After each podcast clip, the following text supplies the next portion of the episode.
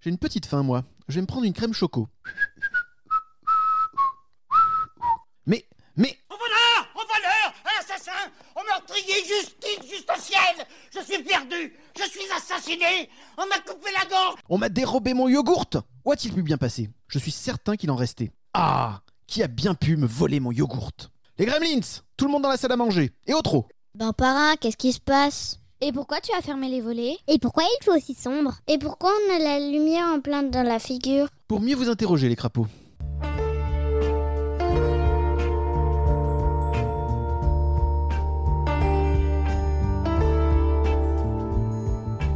Loulou, qu'étais-tu en train de faire? J'étais en train de réviser mes cours. Hmm, Ok, prouve-le. Quelle est la masse atomique du cobalt? 58,9 Hmm, Ok. Lily, et toi, tu faisais quoi? J'ai révisé ma chorégraphie. Ah oui? Bah oui, regarde. Arabesque. Oh Entre chats. Ah Et le grand final? Saut de biche. Bravo, magnifique Bon, ça m'avance pas du tout, ça. À ton tour, Max. Moi je m'entraînais à la guitare.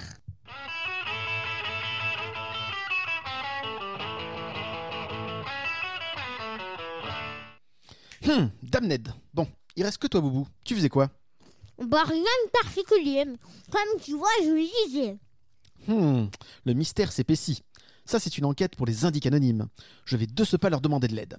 A plus, les monstres plantes. T'as failli nous faire prendre, Boubou Heureusement qu'il n'a rien remarqué. Et tu as réussi à récupérer ces biscuits Ils ont disparu Non, pourquoi j'avais un petit creux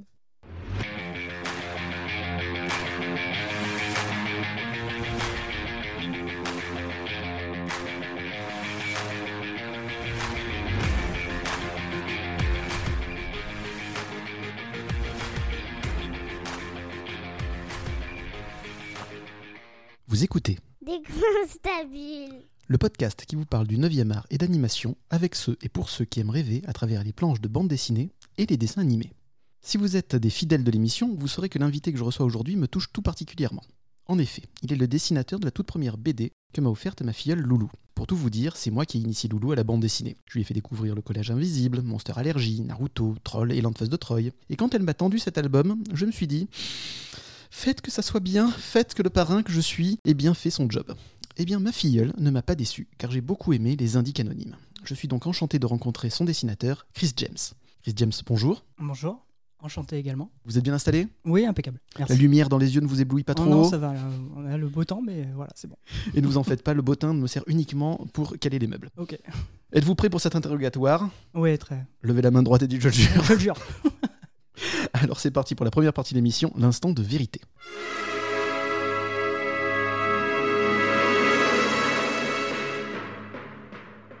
Chris James, quel est votre tout premier souvenir de bande dessinée? Alors, mon premier souvenir, ça a été euh, de voir un album d'Astérix, tout simplement. J'ai été euh, vraiment su- surpris par euh, ça, finalement, par de la bande dessinée, parce qu'à la base, c'était pas du tout sur quoi j'allais me- m'orienter, on va dire, en lecture ou quoi que ce soit. C'était Astérix chez Rahazad, je crois. Vraiment. que Un des vu. titres qui m'a fait le plus rire quand j'étais petit d'ailleurs. Bah, c'est certainement ça qui m'a donné vraiment envie, justement, derrière, de, de continuer à lire de la BD. Et du coup, bon, forcément, après un deuxième Astérix, Mhm. euh, etc. Puis après, je me suis ouvert un peu à, à toutes sortes de bandes dessinées. Il y avait des bandes dessinées dans la famille? Pas tant que ça. Alors oui, il y avait, j'avoue qu'il y avait un peu d'Astérix quand même. Mon père avait un peu d'Astérix. Le reproduisait, le dessinait un petit peu. Donc peut-être que ça, ça m'a aussi un peu euh, aidé à, Donné envie à me diriger vers là. Ouais, c'est possible. En lisez-vous toujours des bandes dessinées? Ah oui.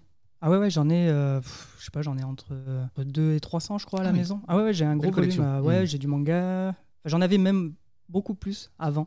Je, je m'en suis un peu débarrassé, j'avoue. Et comme d'habitude, par faute de place, on Ouais, est obligé de, de faire des sacrifices. C'est ça, carrément, c'est carrément ça. Et euh, ouais, bon, voilà, après j'ai du comics, j'ai du franco-belge, j'ai encore un peu de manga, j'ai euh, beaucoup, beaucoup de BD à la maison. ouais.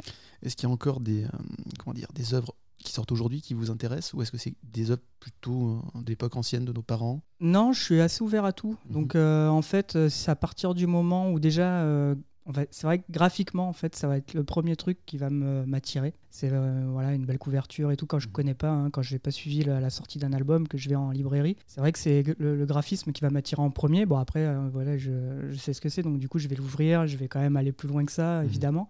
Mais c'est vrai qu'en premier lieu, c'est ça. Et non, je suis pas vraiment euh, comment dans les anciens albums, je suis pas enfermé là-dedans. Mhm. Vraiment, je, je- je vais découvrir, je continue à découvrir pas Vous mal. vous laissez surprendre du coup. Ah ouais, ouais, complètement, ouais, ça c'est sûr. Est-ce que vous vous rappelez du moment où vous vous êtes dit j'ai envie de faire de la BD mon métier Alors, le moment exact, non. Par contre, c'est vrai quand j'étais au collège, vraiment, au collège, j'ai beaucoup, beaucoup, beaucoup, beaucoup dessiné. Et j'avais envie vraiment de- d'en faire mon métier. J'a- j'a- J'allais à la rencontre des auteurs à Soliasville. Du coup, j'ai échangé beaucoup avec eux. La fête de la BD qui maintenant n'est plus là, elle a été remplacée par une, une fête un peu plus petite euh, cet été. si C'est ça, ouais. Ils l'ont refait. Ils l'avaient arrêté l'année dernière. Mhm. Ils l'ont refait quand même cette année, mais avec beaucoup moins d'auteurs. Ouais, c'est vraiment ce- ce- ces, ces rencontres en fait qui m'ont donné envie, voilà, euh, de- d'en faire mon métier. Mais bon, j'y pensais pas y arriver un jour, quoi. Vraiment, parce que. Quand vous dessiniez, quand vous étiez plus jeune, vous sentiez que vous aviez quand même un petit truc en plus que les autres? Euh, alors oui, si je me comparais avec mes collègues de classe, on va dire, forcément, parce que j'ai tellement, je dessinais tellement qu'en fait, je progressais, alors que les autres à côté dessinaient peu ou pas finalement. Donc dès qu'on se faisait un petit duel, un petit défi sur, euh, les feuilles, euh, oui, à force de dessiner, euh, bon ben voilà, je me rendais compte que peut-être que je dessinais un petit peu mieux que certains autres. Mais euh, après, j'ai beaucoup, beaucoup, beaucoup travaillé pour pouvoir euh, justement euh, progresser. Et, Enfin voilà, pour moi, c'est pas un don. Enfin, je veux dire, j'ai pas, j'ai souvent entendu ça. Tu as un don dans le dessin, non Enfin, moi, j'avoue que j'ai beaucoup, beaucoup transpiré pour pouvoir dessiner ce que je dessine aujourd'hui. Et je suis très loin d'avoir, enfin pour moi, je suis très loin d'avoir un don comparé à d'autres quoi. Est-ce que c'est pas un peu de modestie aussi? Non, non, vraiment, vraiment pas du tout. Non, c'est justement, c'est vraiment le, le dessin, c'est du travail. Enfin, après, peut-être que j'ai persisté. Mhm. Voilà, à mon avis, c'est ça. C'est peut-être que j'ai persisté, j'ai beaucoup dessiné quand j'étais jeune. Euh, alors, j'ai peut-être appris des techniques. Alors, je suis auto- autodidacte, entièrement autodidacte, donc j'ai beaucoup vu de, de livres à l'époque. hein. Il n'y avait pas YouTube, il n'y avait pas euh, encore tout ça. Euh, Aujourd'hui, ouais, ça aide aussi YouTube, forcément. Il y a plein de tutos, oui. Voilà, il y a plein de tutos, mais à l'époque, c'était des livres. Il fallait retrouver des livres pour apprendre euh, le métier du dé- enfin, de la bande dessinée, parce que moi, je voulais vraiment faire de la bande dessinée après, donc à ce moment-là. Et parce que dans notre région, donc euh, autour de Toulon, il n'y a pas d'école d'art, il faut forcément partir à Paris? Il y a, bah, après, à Toulon, alors quand moi j'ai commencé, enfin quand j'ai commencé, quand je me suis intéressé donc, à la BD à cette époque du collège, il y avait Didier Tarquin qui avait une école euh, sur hier. Une école, une école, c'était pas une école, c'était Un euh, atelier Il faisait un atelier, ouais, Mhm. pardon. Mais à ce moment-là, bon, bah, voilà, je pense que j'étais pas sûr de ce que je voulais faire, donc j'ai jamais franchi le pas d'aller le voir euh, là. Mais après, non, après, il n'y avait plus rien. Après, il fallait aller aux Beaux-Arts, euh, il fallait suivre des cours un peu plus, euh, voilà, la peinture, de. Pour être honnête, je sais qu'aujourd'hui, je le regrette parce que j'ai peut-être pas appris euh, beaucoup, beaucoup de choses euh, dans ce domaine. Mais à l'époque, c'était pas ce que je voulais faire. Je voulais pas faire ça. Je voulais dessiner euh, des Gaston Lagaffe. Je me rappelle, Gaston Lagaffe, quand le dernier album de Franquin était sorti, je l'avais en cours de physique avec moi. Quoi. Je veux dire, je le dessinais. je dessinais. euh, faut pas l'écouter, mais voilà, je dessinais pendant les cours Gaston Lagaffe. Voilà quoi.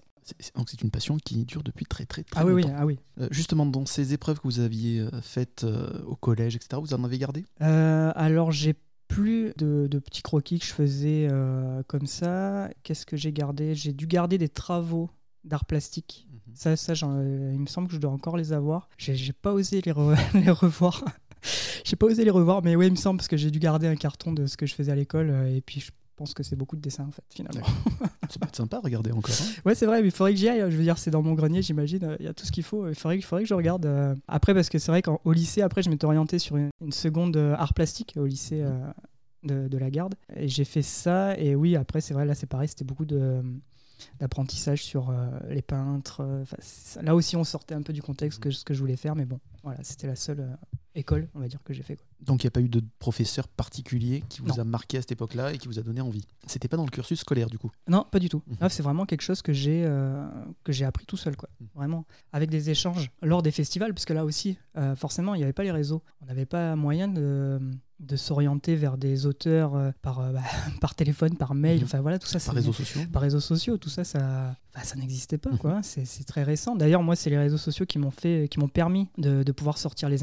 D'accord. Euh, sans les réseaux sociaux, je saurais rien, quoi. Je veux dire, c'est quelque chose. euh, C'est- C'est-à-dire comment les réseaux sociaux ont permis ça? En fait, ce qui s'est passé, c'est que moi, j'ai, hum, il y avait un site à l'époque qui s'appelait BD Amateur. Mhm. Pour être honnête, je sais pas s'il existe Oui, il encore. existe doit- encore. Voilà, il me semble qu'il existe encore. un. J'y suis allé l'année dernière, je sais. Et, mais là, cette année, je savais pas. Donc euh, voilà, je, euh, donc je, je postais des planches avec euh, d'autres auteurs, dont Jérémy Bouquin, qui était scénariste. À ce moment-là qui cherchait un dessinateur pour des projets donc amateurs. Mhm. Et c'est comme ça que du coup j'ai pu apprendre parce que finalement avec, avec, euh, c'était un réseau social on va dire spécifique et euh, changé beaucoup avec des, des personnes qui étaient dans le même cas que moi, Mhm. Euh, des personnes bah, dans l'ombre en fait hein, finalement qui dessinaient pour soi à la sortie du travail machin. Et finalement on s'est retrouvé à faire des BD donc amateurs avec beaucoup d'échanges. Après, bon, Facebook euh, bon, est arrivé en parallèle, mais moi, je ne voulais pas y aller sur Facebook. J'étais enfin, j'étais parti de, je faisais partie de la génération, euh, je veux pas réseau social, Mhm. machin, enfin bref, voilà. Et finalement, je me suis retrouvé là-dedans, dans le réseau social, et je m'en suis servi que pour le dessin. Mhm. Donc, vraiment, je poste rien sur mes réseaux euh, personnels. Faire euh, connaître votre travail, du coup. voilà, et exclusivement pour ça, j'ai eu la chance d'avoir Fred Manico euh, qui m'a proposé un projet Synchronicity. C'était une série qu'il a inventée. Et euh, du coup, j'ai fait un volume de cette série. De là, donc, je postais beaucoup régulièrement de dessins sur, euh, sur Facebook. Et euh, finalement, il y a Carbone qui me contacte, qui, elle, Qui est donc la scénariste. qui est donc la scénariste voilà, des, des Indiques, c'est ça Ah, Donc, entre autres, parce qu'aujourd'hui, elle, Oui, en fait beaucoup hein, de, de bande dessinée. et qui me contacte et qui me dit euh, voilà donc j'ai un projet en cours actuellement chez Dupuis qui est la boîte à musique. Donc à ce moment-là personne connaît la boîte à musique hein. aujourd'hui euh, forcément c'est c'est plus pareil mais à l'époque c'était comme ça. Et j'ai un autre projet que l'éditeur donc Dupuis a validé le scénario. Et on cherche un dessinateur. Est-ce que moi, j'ai vu ton travail, ça me plaît? Est-ce que ça te dirait de faire un essai? Et c'est comme ça que du coup, en fait, j'ai pu faire l'essai donc chez, chez Dupuis, donc avec Carbone, et j'ai demandé à Cyril Vincent de faire la couleur de cette planche d'essai. Et finalement, c'est comme ça qu'en fait, on a signé notre contrat. Mais donc, c'est les réseaux sociaux qui ont fait que Carbone voit mon travail, me contacte et on lance la, la machine. Ça, ça a quand même bien simplifié les choses, hein, en effet. Ah ouais, ouais, bah de toute façon, moi en plus j'étais dans la période de ma vie où euh, finalement je m'étais plus ou moins résigné, enfin résigné, je dessinais plus vraiment. Oui, parce que entre euh, le lycée et euh, votre carrière maintenant de dessinateur professionnel, il y a eu un arrêt. Ah oui, il y a eu un arrêt, il y a eu un arrêt, un bel arrêt même, Mhm. parce que j'ai travaillé, j'ai fait beaucoup, beaucoup, beaucoup de, de boulots différents. J'ai été euh, entraîneur de hand pendant une vingtaine d'années. Bon, ça c'était aussi en parallèle, même sur les débuts des indices, j'étais encore. Mais euh, voilà, ça a été mon métier pendant cinq ans. Après, j'ai été électromécanicien, j'ai pu euh, travailler dans, dans les magasins, je mettais en rayon. j'ai fait beaucoup, beaucoup de travail. J'ai toujours travaillé, j'ai toujours été salarié. et donc jusqu'au jour où justement j'ai pu mm, vivre de ça. Et puis donc du coup je me suis lancé. quoi. J'ai rompu mon CDI pour me, pour me lancer dans une carrière euh, que finalement j'espérais plus. Et puis voilà, j'espère que bah, voilà, il, fa- il fallait tenter, quoi. il faut tenter. Donc c'est quand même un message d'espoir aussi à tous ceux qui ont une passion et qui ne peuvent pas la réaliser pour l'instant, mais s'ils travaillent énormément, ils peuvent peut-être y arriver. Oui, euh, moi, mon exemple, euh, enfin voilà, pour le coup, ma, ce que j'ai fait, euh, enfin ce que j'ai fait, ce que j'ai vécu est un exemple euh, dans ce sens-là parce que c'était ine- inespéré, on va dire. hein. Vraiment, moi, j'avais vraiment lâché le dessin euh, pendant une dizaine d'années. Je dessinais plus du tout, même à la limite, quand j'ai repris le dessin, je reprenais à zéro. Je veux dire, le Mhm. niveau que j'avais là, pour le coup, j'ai retrouvé des trucs que je faisais. Et, et c'est vrai que j'étais loin de ce que je fais aujourd'hui, Bon, parce qu'aujourd'hui, c'est mon métier, donc du coup, je dessine quasiment tous les jours. Combien d'heures par jour en moyenne? Alors, si, j'ai l'album en cours, si je suis sur l'album, je suis à 8 heures à peu près. 8, 10. C'est un métier à temps plein. Ah, à temps plein, c'est ça. Ouais, non, c'est un métier à temps plein. Et Mhm. euh, c'est, voilà, on peut finir euh, les albums euh, bah, comme ça a été pour les géants, le tome 2, euh, un peu en, en sprint, on va dire, où je travaillais le soir jusqu'à tard. Mais bon, c'est un métier, c'est un beau métier. Mhm. C'est, un métier que j'ai voulu, que j'espérais plus, que j'ai aujourd'hui. Que, C'est un très beau métier voilà, passion, merci. en effet. C'est ça, c'est vrai. Vous êtes toulonnais et pourtant vous n'avez jamais tenté de contacter les éditions Soleil. Pourquoi ça? Bah là c'est pareil, ça rentre un peu dans mon côté peut-être pas sûr de moi, timide. euh, je, je sais pas trop, j'ai jamais vraiment osé démarcher. Même les dessinateurs à Soliasville, je les rencontrés, mais je montrais même pas mon travail. C'était vraiment une rencontre. euh, C'était le fan plus que le Voilà, dessinateur. c'est ça. C'était vraiment le, côté d'échange, et en fait, sans même leur dire que je dessinais, parce que voilà, je, suis, je, je pense que je suis quelqu'un d'assez réservé, du coup, et qui aime pas euh, mettre en avant ce que je fais peut-être. Et du coup, euh, voilà, j'ai jamais osé, en fait, j'ai jamais franchi le pas. C'est pour ça que quelque part aussi, les réseaux sociaux, si on s'en sert bien, enfin, je pense que je- pour le coup, je m'en suis bien servi, et ça permet à plein de monde, bah, c'est pas que dans la BD, ça peut être dans, dans la chanson, la preuve, on le voit encore, de toute façon, avec ce qui, euh, toutes les jeunes stars qui sortent. euh, dans, dans- dans la chanson ou autre, c'est vraiment si on s'en sert bien, voilà, ça nous aide en fait à justement à nous épanouir, lancer. à, à se lancer exactement. Quoi. Quel style de BD affectionnez-vous tout particulièrement? Est-ce que c'est le western, la science-fiction, le fantastique, le polar? Alors j'ai non, j'ai pas de, pour être honnête, j'ai pas vraiment de style de BD particulier. Je suis voilà, comme je disais tout à l'heure, je suis quelqu'un qui lit, enfin qui lit beaucoup, qui lit beaucoup de BD, qui lit même d'ailleurs que ça, puisque pour, je lis plus de, Je lis pas de romans, de, je, je- ça j'en lis pas. Heureusement, on n'a pas le temps de tout faire non plus. Hein. C'est ça problème. c'est. Donc euh, ouais, je, mange beaucoup de séries euh, Mhm. entre parallèles, des, séries, des films et, euh, et, et de la BD. Mais après ouais non, après je suis ouvert à tout. Je suis vraiment ouvert à tout, tout ce qui peut m'attirer. Alors oui, comme je disais tout à l'heure, c'est vrai que c'est le graphisme qui va qui va m'attirer pardon en, en premier. N'importe quel univers. Tant que c'est bien dessiné, ça vous attire. Et après, Ça et après oui, après forcément, je vais peut-être si j'ai un doute, je vais quand même lire peut-être alors des critiques forcément de ce qui euh, de, de ce qui sort pour m'aider, on va dire pour m'aiguiller à pour m'aider à mon choix. Mais après non, après j'ai vraiment euh, j'ai vraiment aucun style en particulier. hein. Je peux lire du manga. euh, Enfin moi j'ai grandi avec euh, Dragon Ball comme beaucoup et, aujourd'hui je peux lire n'importe quoi. Je peux lire Spirou. Enfin voilà, je veux dire, on est vraiment sur, plein de trucs. quelle est la bande dessinée que vous avez le plus conseillée ou offerte autour de vous? Alors, le, la plus conseillée, euh, bah, en fait, je crois que c'est Astérix. hein, ça revient. ce- C'est peut-être ce souvenir de jeunesse, en fait. Action, humour, découpage dynamique, jeu de mots, euh, et euh, ça reste en deux lectures, c'est-à-dire les enfants peuvent s'y retrouver, les adultes aussi. Ça voilà, c'est c'est vraiment pour tout le monde. En fait, Astérix, voilà, ils ont tout compris quand ils l'ont fait. Et, et, euh, la preuve, hein, aujourd'hui, on en parle encore. euh, on, voilà, on a été triste d'apprendre le décès du Mm. Derzo euh, cette année. Ouais, Astérix, pour moi, ça, ça reste une des références. Ça reste vraiment une des références de, de BD euh, franco-belge. Mais après, non, après, si on part sur euh, d'autres styles, euh, j'avoue que je peux très vite aiguiller, pas sur une BD en particulier, mais sur des personnages comme Batman. C'est pour ça qu'on est très loin d'Astérix. c'est pour ça que je dis que je lis de tout. J'ai l'impression qu'Astérix, c'est plus quand on est enfant, et ensuite on passe donc aux comics, aux trucs un peu plus noirs, comme les, les super-héros. Ouais, c'est ouais, vrai qu'après, euh, oui, après forcément, les super héros, l'adulte s'y retrouve peut-être un petit peu plus que l'enfant, même si ça fait rêver l'enfant, Mhm. hein, ça aussi. Mais après, non, après Astérix, pour moi, l'adulte le lit aussi. euh, Enfin voilà, ça peut, peut prendre autant de plaisir finalement, même si c'est pas le même qu'on recherche en lisant un Batman forcément d'un côté et un Astérix de l'autre, mais on peut prendre autant de plaisir à lire ce, ce genre de BD quoi. Astérix Obélix, qui sont nos super-héros français, ah on ouais, peut le dire. ouais, carrément. Euh, comment travaillez-vous De manière traditionnelle sur papier ou alors sur tablette? Alors aujourd'hui, c'est sur tablette, exclusivement sur tablette. Je travaillais avant sur, euh, bah forcément, hein, sur euh, traditionnel. Enfin, je travaillais. Je dessinais en traditionnel chez Mhm. moi, c'est ce que je faisais. Parce qu'à la tablette, en fait, ce qui s'est passé, c'est que la planche d'essai que j'ai fait chez Dupuis pour les indiques était en traditionnel. Ah, Format A3, vous l'avez traditionnel. conservé? Euh, je l'ai toujours. Et par contre, dès qu'on a signé le contrat, je me suis mis un défi. Mhm. je suis passé directement sur tablette. Et justement, vu que vous êtes autodidacte, est-ce que le passage donc, du crayon au stylet n'a pas été trop difficile? Alors le stylet, non. Parce que pour le coup, on a, on a les mêmes sensations. Par contre, sur le logiciel, oui, beaucoup, beaucoup. Très, très dur. C'est, euh, bah, je travaille sur Photoshop, Mhm. que sur Photoshop euh, à la maison. Et du coup, euh, si, ça a été dur parce que là, bon, là, heureusement que YouTube existe, parce que ça nous aide aussi pas mal à justement à travailler euh, tous ces raccourcis, enfin, pff, des choses que. Enfin voilà, on est à milieu de s'imaginer quand on le fait pas, quoi. C'est quelque chose. Et puis aujourd'hui, je me sers peut-être de un dixième de ce que peut proposer Photoshop, quoi. C'est quelque chose de.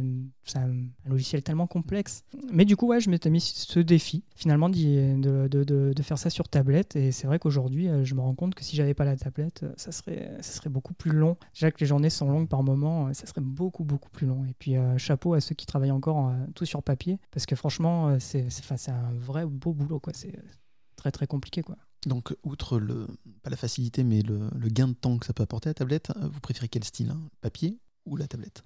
Euh, bah, je dirais aujourd'hui la tablette. Le papier, j'aime bien parce que bon, les sensations sont quand même différentes. hein. On a ce, ce grain sur le papier que d'ailleurs que j'utilise toujours. hein. Je Mhm. l'utilise pour euh, bah, soit pour faire des commissions, soit euh, bah, soit pour moi, pour mes filles. Enfin voilà, je dessine toujours pour elles. Ça, c'est quelque chose que je garderai tout le temps. Et puis de toute façon, il faut, le- faut le garder forcément. Mais c'est vrai que le- la tablette, bon, la tablette, on s'y fait. Et puis euh, je veux dire aujourd'hui avec les tablettes qu'on peut transporter aussi. Quand je suis dans le train, j'ai une tablette. Enfin voilà, je continue à travailler dans le train. C'est C'est bien pratique, oui. ah ouais, non, voilà, c'est pratique plutôt que de promener une grosse mallette euh, C'est ça. avec des grandes feuilles et tout. euh. Non, non, là, voilà, on est tout sur euh, clé USB ou même sur cloud maintenant, parce que Mhm. on peut tout envoyer comme ça. Non, franchement, c'est. Je préfère la tablette aujourd'hui, quoi, on va dire. Pouvez-vous nous décrire votre bureau ou votre atelier? Alors, mm, j'ai pas d'atelier. Je travaille donc à la maison, dans, dans mon salon. Mhm. Et le fait que ça soit sur tablette, justement, c'est propre. c'est très, très propre. a donc j'ai. rangé derrière. Voilà, ça- c'est ça. Donc j'ai un bureau avec un ordi, ma tablette. euh, Mhm. voilà, c'est quelque chose de très très soft, très propre. C'est vrai que dès que je commence à sortir la peinture, euh, je m'étale un peu. Donc là, c'est pas pareil. Mais euh, non, non, non. Là, après, euh, voilà. Donc j'ai pas d'atelier, j'ai pas de pièce à part. Je, je suis dans, dans ma pièce à vivre, on va dire, avec le, avec le bureau. euh, Vous arrivez à vous concentrer Oui, oui, oui. Ouais, non, ça là-dessus, j'ai pas de problème là-dessus. Si vraiment, je, on va dire que j'ai besoin de me concentrer un peu plus, à ce moment-là, je vais peut-être mettre le casque, histoire de m'enfermer un peu plus dans ma bulle. Sinon, non, j'arrive quand même à avoir. euh, à bien me concentrer, je pense. Vous travaillez en musique? Alors, non, je travaille en regardant des séries. D'accord. Ah, je suis Hmm. un dévoreur de séries. Pour le coup, je regarde pas trop les images. à part, Alors, euh, justement, une question. Ce sont des séries que vous connaissez déjà bien, donc vous avez poncé, donc vous pouvez continuer à vous concentrer sur le dessin et tout en écoutant parce que vous connaissez la série. Ou alors même des séries nouvelles que vous ne connaissez pas, vous arrivez à faire les deux. Ah non, c'est j'ai que des séries nouvelles. D'accord. Je regarde que des séries. Enfin, je regarde. J'écoute beaucoup d'ailleurs, parce que finalement, ça fait un peu comme un podcast quelque Mhm. part, parce que je lève la tête, hein, forcément. Mais c'est vrai que je suis très pris sur le, le travail. Mais suivant les séries que je regarde, bah, c'est bête pour euh, celui qui tourne les images, mais on n'a pas forcément besoin de Mhm. voir les images. L'ambiance suffit. Voilà, Mm. l'ambiance, euh, les dialogues. euh, voilà. Bon, alors pour le coup, j'aime bien regarder en VO sous-titré, parce que je suis pas un adepte de l'anglais euh, tout court. Il faut que ça soit sous-titré. Mais là, c'est vrai que bah, quand je travaille, forcément, c'est de la VF. Je Mhm. regarde la VF. Mais après, non. Après, il y a des séries euh, que j'aime et que j'ai toujours regardé en VO, que Mhm. là, je m'arrête de travailler pour regarder. Bon, euh, The Walking Dead, par exemple. Là, c'est quelque chose que je regarde en VO depuis euh, la- le départ. Vous avez lu le comics? Ah oui, le comics, j'ai tout. Entre euh, les deux, vous préférez lequel? Oh, bah, c'est compliqué. c'est une question compliquée, ça. Oui. Parce que non, j'ai pas de préférence. C'est des histoires différentes quelque part. Mhm, Donc oui. euh, Mhm. finalement, c'est oui, voilà. le- la série. Ouais, c'est ça. Donc du coup, j'ai pas de préférence. J'ai bien aimé euh, comment a été amené le comics. Mhm. J'ai beaucoup aimé comment est amené le comics et j'ai beaucoup aimé la fin. Après, ça peut se discuter forcément, mais j'ai beaucoup aimé cette fin du comics. Mhm. Et, euh, et puis on va voir ce qu'ils vont nous faire avec la, la fin de la série qui arrive a priori sur euh, la prochaine saison. Oui, c'est la dernière saison. ça. Donc voilà, donc on verra bien. Mais euh, non, non, j'ai pas de préférence entre les deux. J'aime vraiment, on dirait deux histoires différentes finalement. Tout à fait. Quelles sont vos influences? Avez-vous des dessinateurs, auteurs qui vous ont marqué et euh, qui vous influencent donc euh, toujours? Donc là, c'est une, une histoire de génération que je regarde beaucoup, euh, on va dire en ce moment. hein, quand je dis en ce moment, c'est sur les cinq dernières années, on va dire. C'est le travail d'Umberto Ramos, qui travaille sur, sur Spider-Man, par Donc un exemple, dessinateur de comics. qui est un dessinateur de comics. Ah, il a fait de la BD aussi. J'ai fait mes recherches, j'ai fait mon travail. Il a aussi travaillé sur Kokabura K.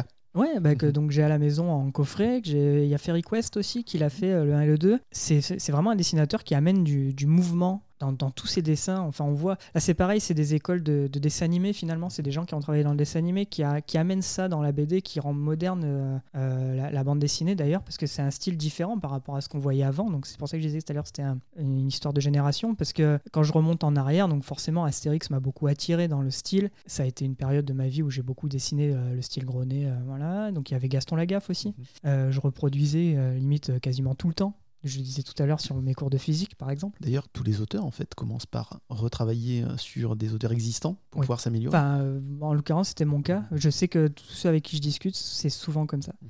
Bah, ça permet en fait de- d'acquérir des styles à chacun, en fait, à chacun qu'on va reproduire, et pour arriver au bout finalement à avoir son style à soi. Et c'est vrai qu'au début, je pense qu'on a besoin de se réconforter en voyant en fait du travail qui existe déjà et pas forcément à être dans notre imagination, parce que souvent ça ressemble pas vraiment à ce qu'on veut ressortir. Quoi. Mhm. C'est vrai qu'en s'aidant des styles de chacun, en fait, en faisant un mix euh, comme un puzzle, on arrive toujours à, à ressortir quelque chose de, de sympa, on va dire. Et je pense que ouais, moi je sais que j'avais fait euh, pour moi des BD euh, style Dragon Ball aussi, parce que c'était quelque chose que j'aimais beaucoup, comme j'imagine comme beaucoup de monde de ma génération. Et euh, c'est ouais, c'était quelque chose que je reproduisais pas mal. C'était vraiment euh, ouais, j'avais fait, euh, je sais pas, j'avais fait une cinquantaine de pages, je crois, Mhm. sur un des personnages qui ressemblaient à, forcément à tous les personnages de Dragon Ball. hein. On est vraiment sur un truc presque pareil. Il y avait juste la coupe de cheveux qui changeait, mais voilà, c'était mon histoire à moi. Donc c'était c'était bien, c'était drôle. Je pense qu'on fait tous à peu près ça. hein. Je vous montrerai quelques planches, à moi aussi, à l'époque euh, où je dessinais comme ça par plaisir, et où je reprenais en fait les, les cases du manga, Ouais, bah voilà. et je mettais ça dans mon histoire, et je voilà. Ouais, voilà, c'est ça. non, mais c'est ça, mais ça aide, hein, ça nous fait travailler, ça nous fait bosser, quoi. Si vous rencontriez euh, Umberto Ramos, quelle question aimeriez-vous lui poser? Alors, je l'ai rencontré. Ah, je l'ai rencontré à Paris, euh, au Paris Comics Expo, et j'avoue que j'ai pas sorti beaucoup de mots. À part, euh, je suis un grand fan de ce que vous faites. Ah, on est souvent bloqué dans ces cas-là. Mais enfin, pour le coup, moi j'ai été vraiment, vraiment bloqué. En plus, comme je parle pas forcément bien anglais, euh, c'était un peu dur à, à parler avec lui. Et euh, voilà, j'ai eu la chance d'avoir trois dédicaces de lui euh, sur, sur papier libre en plus. Enfin, quelque chose de. pff, Enfin, vraiment, voilà. je- à la maison, je suppose? Ah ouais, ouais, non, ça c'est vraiment quelque chose que je garde euh, précieusement. Et non, j'avoue que voilà, je saurais même pas quoi lui dire en fait. Oui. Je veux dire, c'est voilà, comme là, je l'ai rencontré, je, Voilà, bravo, vous êtes, euh, je, je vous adore. J'adore votre style. Ça. continuez. Ah mais c'est et ça, je veux dire. Voilà, Mm. c'est ça, mais c'est vraiment ça en fait. Combien mettez-vous de temps pour crayonner puis en créer une BD comme les Indiques Anonymes? Alors j'avais, euh, j'ai eu deux temps différents, on va dire, par rapport à mes deux albums. Premier album, j'ai mis une quinzaine de mois pour sortir le, on va dire l'album euh, fini avec les retouches et tout, une quinzaine de mois. Et euh, le deuxième album, euh, on a mis euh, huit mois. Mais bon après le, premier album, je travaillais, euh, enfin j'avais un Mhm. job à côté, donc du coup euh, forcément c'était, j'étais très très pris par, euh, par mon job. où je travaillais le soir, exclusivement le soir, donc c'était plus long. Et le deuxième album, ouais, donc 8 mois, mais je faisais que ça. Du coup, je travaillais à un rythme tout à fait normal. Et là, pour les géants, Dont on parlera tout à l'heure dans l'émission. qu'on parlera tout à l'heure dans l'émission, j'ai mis, je crois que j'ai dû mettre, euh, j'ai mis 5 mois, 6 mois, Mhm. je crois, pour faire. euh, Grosse pression. bah, alors, grosse pression, euh, oui, parce que c'est une série qui a l'air de bien démarrer. Quand on voit le tome 1 qui démarre bien, de travailler avec Lilian, Paul, Lauriane là-dessus, c'est oui, forcément, c'est une grosse pression parce que voilà, on change d'éditeur à ce moment-là. C'est une promesse de cet éditeur euh, qui vous fait en fait en vous engageant dans ce projet et, euh, et c'est pas décevoir. Quoi. Ça, ça, c'est une bonne chose aussi quand les éditeurs vous euh, font des séries complètes. Oui. Comme ça, au moins, on sait où ça finit. Il y a tant des... En l'occurrence, là, si je ne me trompe pas pour les gens, il y en a 5, 6. 6. Mm. Il y a 6 tomes. Et au moins, on sait où ça va, on sait que ça va se terminer. Voilà, c'est un cycle. sera pas des fins bâclées. C'est c'est ce que fait aussi Dracou maintenant aussi avec Arleston, Oui, sa, ouais. sa nouvelle maison d'édition, Oui. Où il préfère mettre un auteur et un dessinateur sur trois tomes, mais au moins il y a une histoire complète en trois tomes. Ouais, c'est ça. Et puis si ça fonctionne, il y aura éventuellement un deuxième cycle, Mhm. troisième. Après, on, voilà, ça s'arrêtera pas. Mais c'est vrai que quelque part, au moins, on part pas à l'aveugle Mhm. et on sait, euh, voilà, les. C'est pour ça que je disais, c'est une promesse de, de l'éditeur finalement de, enfin, de nous offrir euh, Mhm. l'opportunité de faire six albums. Voilà. Donc moi, bon, moi, j'en dessine deux euh, dedans, mais je veux dire, la série existe quoi, sur six, sur six albums. Et euh, voilà, on a hâte d'avoir tous ces albums en main pour voir vraiment l'accueil, euh. L'accueil du public là-dessus, quoi. Comment se déroule le travail entre dessinateur et scénariste Par exemple, avec Carbone, elle vous donne le scénario et ses indications, vous lui proposez un storyboard, vous en discutez ensemble, ce qui vous permet d'apporter des idées, ou tout est calibré à l'avance? Donc avec Carbone, en fait, elle, elle fait son scénario, elle fait son scénario, euh, donc voilà, donc si, bon, elle, elle me le propose forcément, donc si on voit ensemble qu'il y a quelque chose qui peut peut-être être modifié, bon, pour être honnête, pour l'instant, sur les deux premiers, ça n'a pas été le cas, puisque les scénarios ont été faits et ont été euh, très bien comme ils étaient, donc il n'y avait pas besoin de, faire quoi que ce soit de- dessus. Et après, donc une fois qu'elle a fait le scénario, qu'on l'a validé ensemble, elle fait le découpage, donc là, case par case, et avec la description de, la scène sur la case, avec le dialogue euh, dans la case également. Et à partir de là, moi, je fais un storyboard où je propose la composition euh, de plans, de, voilà, de, de- de personnages, de ce qu'on va voir sur la case. Et euh, après, elle le valide, elle, puis euh, l'éditeur aussi, parce que forcément, il va, il va- Mhm. il va regarder aussi. Et du coup, là, en fait, j'enchaîne avec un crayonné. Donc, ce crayonné est aussi validé et par Carbone et par l'éditeur. Et après, je fais l'ancrage qu'ils vont valider aussi, et puis les couleurs vont être validées aussi. En fait, on travaille tous à tour de rôle quelque part, et on attend la validation de chacun pour pouvoir enchaîner. Enfin, dès qu'il y a quelque chose qui va pas, que ce soit de son côté, qui trouve qu'on peut modifier soit une couleur et tout, ça a été le cas pour, euh, pour les indiques, euh, voilà, on, le fait, euh, on change les plans, on peut... voilà, je sais que j'avais fait une Lilia un peu plus forte à un moment donné parce que je me rendais pas forcément compte parce que je voulais pas faire euh, un personnage dans les standards qu'on voit à la télé euh, forcément euh, et je voulais faire quelqu'un de tout à fait normal et c'est vrai qu'à un moment donné peut-être que justement je m'emportais un peu et du coup on Oui, parce que voilà. dans les indiques anonymes, les personnages sont assez réalistes en fait. ouais voilà Même ma- si c'est un malgré dessin, euh, c'est... voilà ça peut être des personnages de tous les jours. Voilà, c'est ça. Et bon, malgré la couleur de cheveux qu'on m'a, on m'a posé la question pourquoi les cheveux bleus, on va voir avec le coloriste. C'est pas moi qui. Et euh, mais sinon, euh, non, non, sinon voilà. Donc en fait, on m'a dit ouais, attention là. Par contre, voilà, elle est peut-être un petit peu trop forte. On va peut-être euh, changer un petit peu. Bon voilà, c'est juste des retouches en fait comme ça qui ont été faites par moment. Et euh, oui, donc il y a quand même beaucoup d'échanges, beaucoup Mhm. d'échanges entre nous. ouais. Donc il y a une bonne entente. vous- Ah oui, oui. Et vous avez la possibilité de proposer aussi Ah oui. des idées, etc. Oui, oui, c'est très bien. Ouais. Mhm. Les Indiques Anonymes n'est pas votre tout premier coup d'essai dans l'univers du 9e art. Pouvez-vous nous parler de vos premières bandes dessinées? Alors la première que j'ai sortie en fait, c'était donc avec Jérémy Bouquin. C'était Freddy Marteau, qu'on avait sorti en format comics chez Galaxy Comics. On avait fait deux petits euh, fascicules finalement de 25 pages chacun, je crois, qu'on s'était rencontrés sur euh, BD Amateur. Mhm. Et on l'avait réédité chez Yield Édition en format cartonné. On avait regroupé les deux. Après, j'ai fait Synchronicity, donc avec Fred Manico que je On a disais tout à au l'heure. début de, de l'émission. Voilà, c'est ça. Et voilà. Et puis finalement, après, je suis arrivé très vite sur les, sur les indiques euh, derrière, quoi. Ouais, ça a été, ça s'est fait vraiment d'une manière assez rapide. À partir du moment où j'ai repris les crayons, Ça semble très naturel, oui. C'est voilà, ça- c'est fait en fait. euh, j'ai enchaîné tous les albums. Alors il y a des albums voilà moins moins connus, moins enfin, mais qui m'ont procuré autant de plaisir puisque c'est quelque chose qui m'a mis, euh, qui m'a remis le pied à l'étrier. Finalement, j'avais un but. C'est ça aussi de reprendre le crayon et de pas le faire que pour moi. J'avais un but derrière, c'était de sortir un album. Voilà, je crois que Freddy Marteau a été réédité donc en cartonné, je crois genre à 50 exemplaires. euh, euh, Enfin c'est quelque chose voilà, mais c'était mon plaisir. Et puis je m'attendais pas à faire plus, Mhm. vraiment. J'ai eu Synchronicity, donc Fred Manico qui est venu, pareil, qui m'a contacté, euh, qui a été sorti à 1000 exemplaires, donc là c'était un peu plus. Donc là déjà je voyais quelque chose de différent. euh, en plus il y avait 80 pages, je crois. euh, et là pour le coup cet album est entièrement fait à la main. Mhm. Après il y a eu les indiques qui sont arrivés derrière, mais c'est voilà, c'est monté en crescendo on va dire, mais c'était vraiment quelque chose que Je pas pour que ça continue. hein, Voilà, c'est ça. C'est ça. Ce serait dommage que ça s'arrête parce que c'est vraiment très très bien. Merci. Euh, Qu'est-ce que vous avez ressenti quand vous avez reçu votre premier exemplaire dans les mains? Ben, en fait, voilà, comme je disais, Freddy Marteau, quand j'ai reçu, alors les formats comics, hein, je parle, donc qui étaient même pas, je sais même pas s'ils avaient ti- tiré à 50 exemplaires, hein, pour dire. Je, je pense que c'était pour moi et pour Jérémy, quoi. hein, c'était Et la famille voilà, peut-être la famille.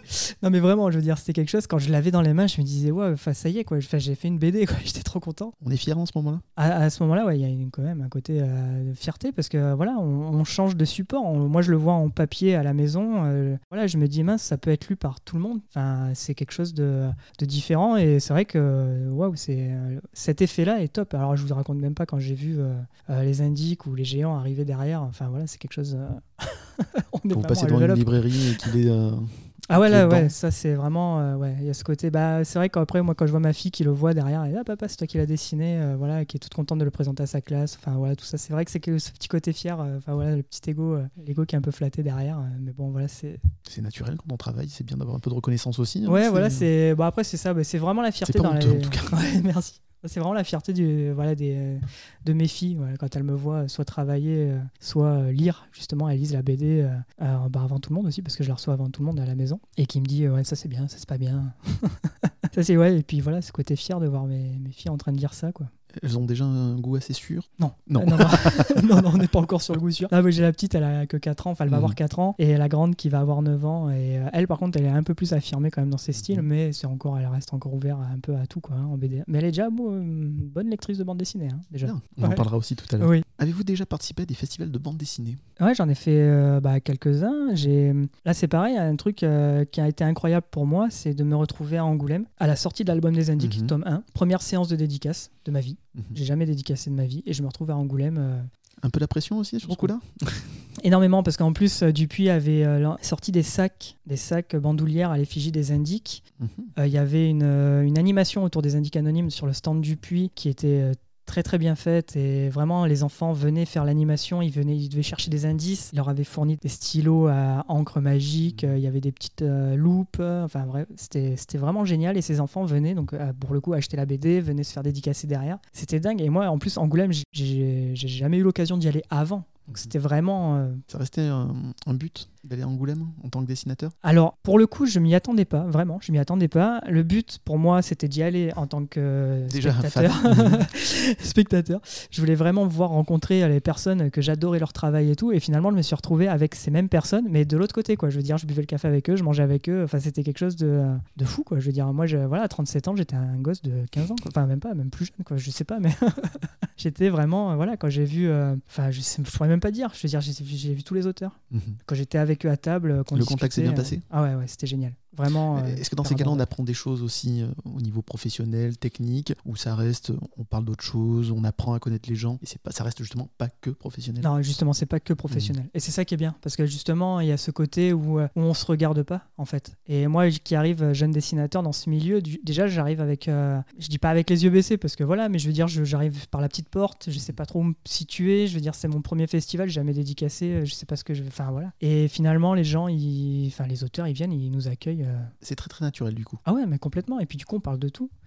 Puis euh, voilà, ouais, un petit euh, félicitations parce qu'on arrive, on est débutant dans, dans le milieu. Enfin, dès que je leur dis ça, donc ah ouais, c'est bien. Enfin, franchement, puis on échange là-dessus, mais très vite. Mais il n'y a pas de, de technique parce qu'on se Mhm. regarde pas, on regarde pas ce que fait l'autre en fait. On a ch- chacun notre style. On sait que le- la BD c'est ça, c'est pas forcément, on n'est pas tous pareils, on n'est pas tous égaux, on dessine pas tous de la même Mhm. chose. Moi, ce que je fais, euh, ça peut pas plaire à beaucoup de monde, ça va plaire à un petit nombre de personnes, euh, mais ça suffit parce que voilà, ça a son public, euh, c'est c'est ce qu'on recherche en fait. On recherche pas à plaire à tout le monde, bah, comme beaucoup de choses en fait. Vous vous êtes senti bien accueilli du coup Ah ouais, ouais, non, c'était vraiment euh, génial. Bah, aussi bien par Dupuis, parce que là c'est pareil, av- avant de faire Angoulême, donc pendant que j'étais en train de créer les indices anonymes, je suis monté à Marcinelle. Donc là, euh, pareil, je me retrouve dans la maison Dupuis, euh, euh, je rencontre euh, donc mon éditrice. euh, c'était. euh, Enfin voilà, moi, la seule fois que j'ai envoyé un courrier chez Marcinelle, c'était quand je me suis abonné chez Spirou, quoi, quand j'étais gamin.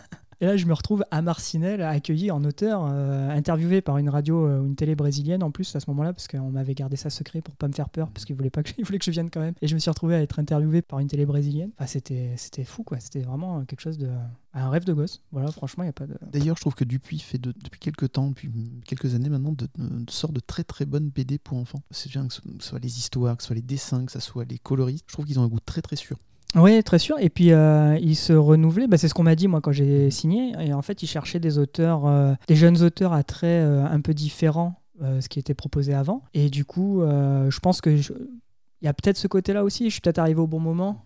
Moi comme d'autres. Et on est arrivé au bon moment, justement parce qu'ils ont essayé peut-être de recycler un peu euh, et de changer un peu cette, euh, cette BD qu'on voyait un peu toujours finalement, finalement, qui était très bien. Mais voilà, Mhm. je veux dire, euh, aujourd'hui, les jeunes peut-être qui cherchaient un peu autre chose. Justement, euh, le manga est arrivé à un peu démocratiser tout ça. Donc, euh, du coup, il fallait peut-être rendre un peu moderne leur, euh, les bandes dessinées. Et c'est ce qui a été fait. Et quand on voit même Franck, enfin de Brice Cossu, Mhm. enfin voilà, par exemple, je veux dire, qu'il y a voit- Télémac aussi. Ouais. Télémac, Mhm. Télémac évidemment.